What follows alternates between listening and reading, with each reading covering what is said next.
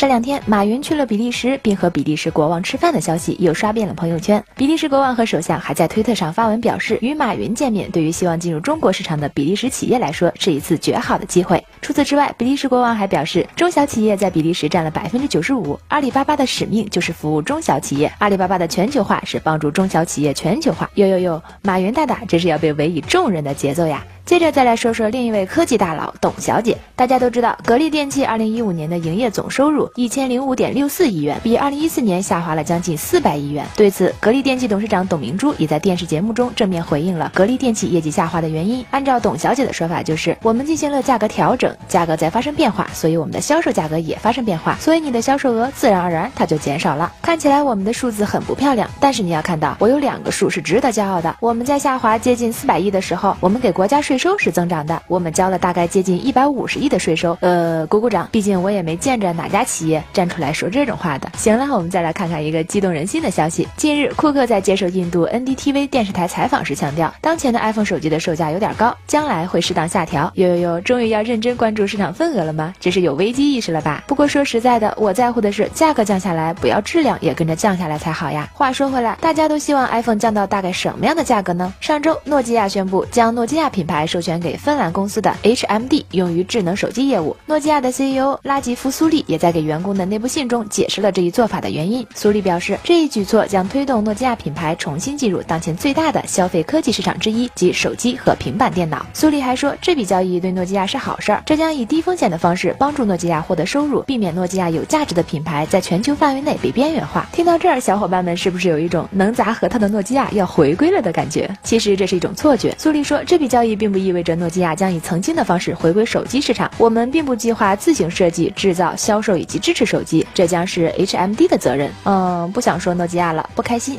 接着我们来说一个高科技产品吧。就在上周，全球首辆 3D 打印摩托车诞生了。这款电动摩托车非常轻薄，只有三十五公斤重。要知道，一般的摩托车大概要一百公斤重呢。然后这个 3D 打印摩托车最高时速可以达到八十公里，从零加速到四十五公里每小时也只需要三秒。至于材质，构成部件由 3D 打印出来的铝制合金构成，呈现类似奶酪的镂空式的网状结构。另外，这款 3D 打印摩托车被命名为“光骑手”，上周五已经在德国正式对外发布了。是不是已经按捺不住想要入手一辆的心情了？可是这款摩托车的售价一点也不便宜，每辆车售价为五万欧元，折合成人民币约为三十七万。另外，最坑爹的是，这辆摩托车在全球范围内只发售五十辆，有钱也未必能买到手。好了，不说了，我要去为我的飞车梦哭一会儿了。好了，今天的晚报就是这样了，欢迎大家关注凤凰 FM 以及凤凰科技，我们明天见喽。